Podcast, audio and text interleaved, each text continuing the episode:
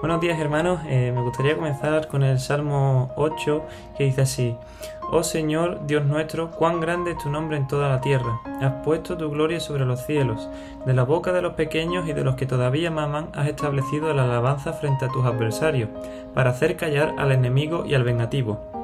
Cuando contemplo tus cielos, obra de tus dedos y la luna y las estrellas que tú has formado, digo, ¿qué es el hombre para que de él te acuerdes y el Hijo del hombre para que lo visite? En nuestra galaxia hay probablemente más de un centenar de miles de millones de estrellas como nuestro Sol.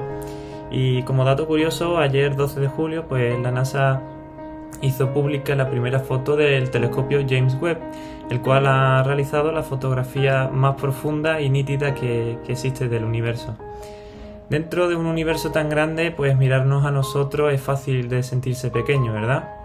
David lo declaraba así, como hemos leído en el versículo 4, que es el hombre para que de él te acuerdes.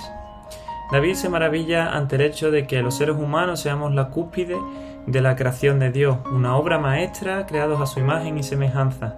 Así que sentirse pequeño es una forma de volver a la realidad y poder contemplar la grandeza de Dios. Y que cuando miremos esas maravillas de la creación, pues nos hagamos la misma pregunta que se hacía el rey David. ¿Cómo puede Dios interesarse en nosotros, en gente que constantemente lo hace enojar?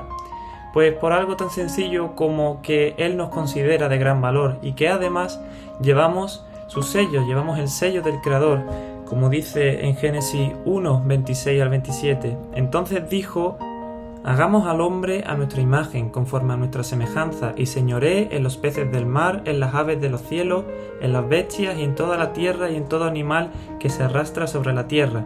Y creó Dios al hombre y a su imagen, y a imagen de Dios los creó, varón y hembra los creó. Así que en esta mañana te invito a que puedas comenzar la jornada alabando y saltando al Dios grande y poderoso, creador del universo, y que recuerdes que por pequeño que te sientas, llevas el sello del Creador.